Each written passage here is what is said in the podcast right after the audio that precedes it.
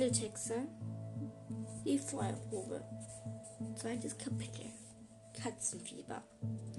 Das Penicillin reicht für fünf Tage, sagte die Ärztin und gab meiner Mutter ein Rezept und Clara keinen Katzen mehr ärgern. Ja, ich habe sie nicht geärgert, sagte ich. Mein Kopf hat weh und fühlte sich irgendwie größer und viel wärmer als sonst. Nach der Tetanusspritze tat es auch noch meine Schulter weh und die Kreisenkratzen zwischen meinen Augen brannte. Es war total ungerecht, dass sonst unsere sonst so nette Ärztin so tat, als wäre alles meine Schuld. Natürlich nicht, sagte sie, aber hält sich voller Fieber von Katzen fern. Sie schaute wieder zu meiner Mutter hoch und sie mich an, falls Rötungen oder Schwellungen auftreten oder sich rund um die Verletzung Blasen bilden. Wir wollen ja nicht, dass sie Katzenkrankheit bekommt. Katzenkrankheit?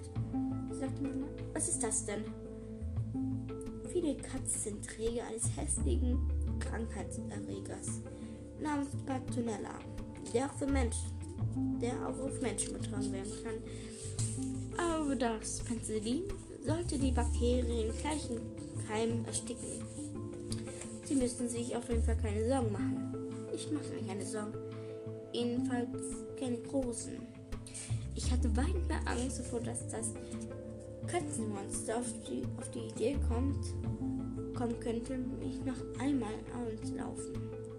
Auf dem Heimweg gehen wir es an der Apotheke an. In der Ehrenbandigade an unten danach bei La Luna, unsere Lieblingspizzeria. Hawaii mit extra Käse? fragte Mama. Ja, sagte ich.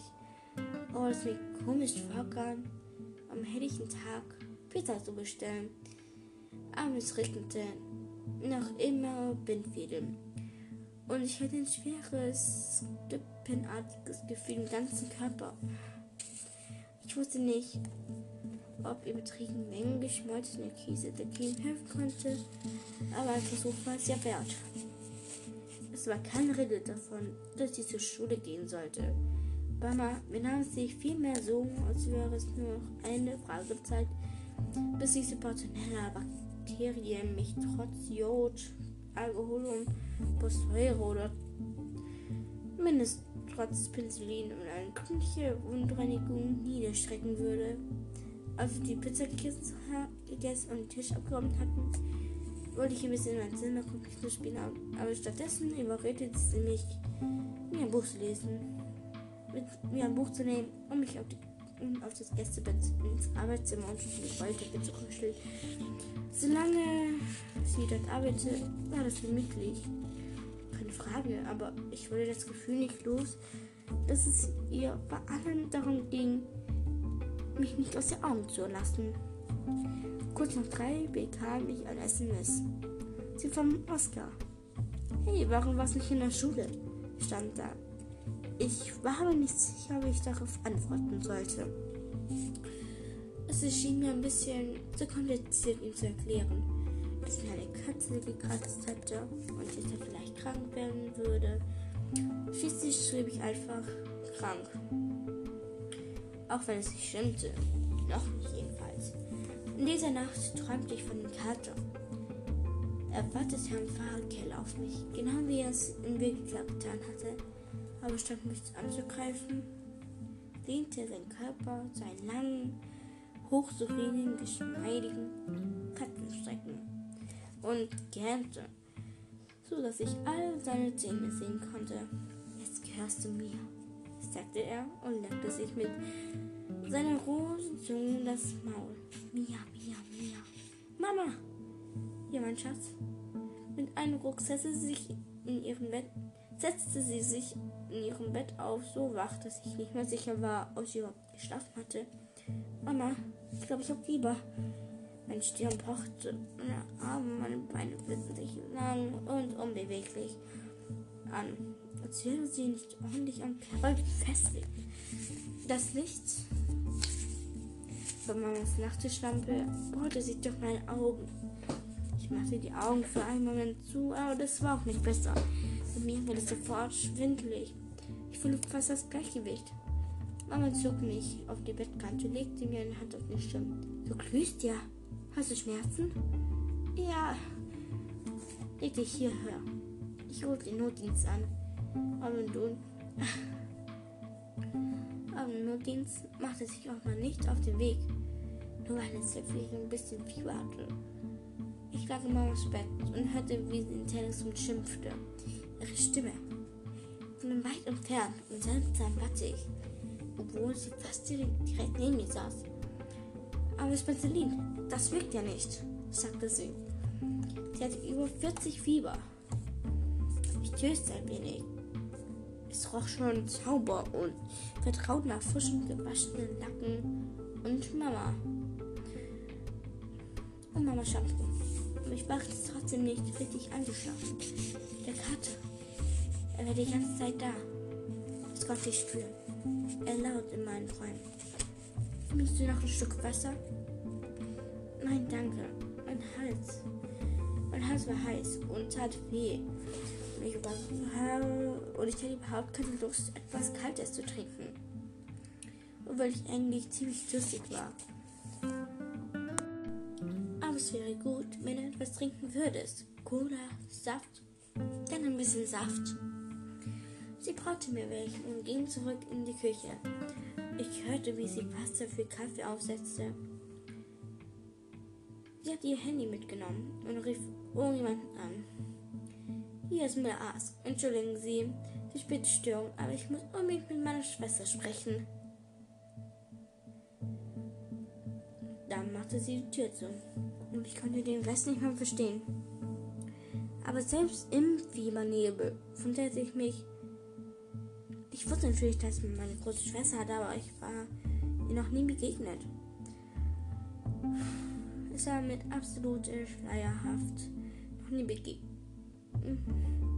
Es ist absolut schleierhaft, warum Mama nachts um zwei versuchte, ausgerechnet sie zu erreichen. War sie Verärztin? Nein. Wie man kennt diese lebenswelteren Zeichnungen. Wir hatten einmal eine Schaufensterkarte gesehen. Stehen ein paar sehr leb. leb Tut mir leid, aber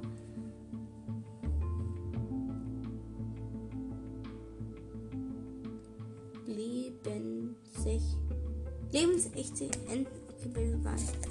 Dieser Art Design hat auf einem großen Schiff gestanden und die Karte waren schweineteuer gewesen. Schau mal, der ist hier genauso aus. Der ist ja auch Arzt, hat sich gesagt und auf den Schiff gezeigt. Damals war ich noch jünger gewesen, vielleicht acht oder neun. Das liegt daran, dass sie deine Tante ist, sagte Mama. Aber sie wollte die Karte nicht kaufen, als ich fragte, ob wir Tante Isa nicht mal besuchen könnten. Wollte sie, sie nur, dass Isa sehr, sehr ablegen wohnte.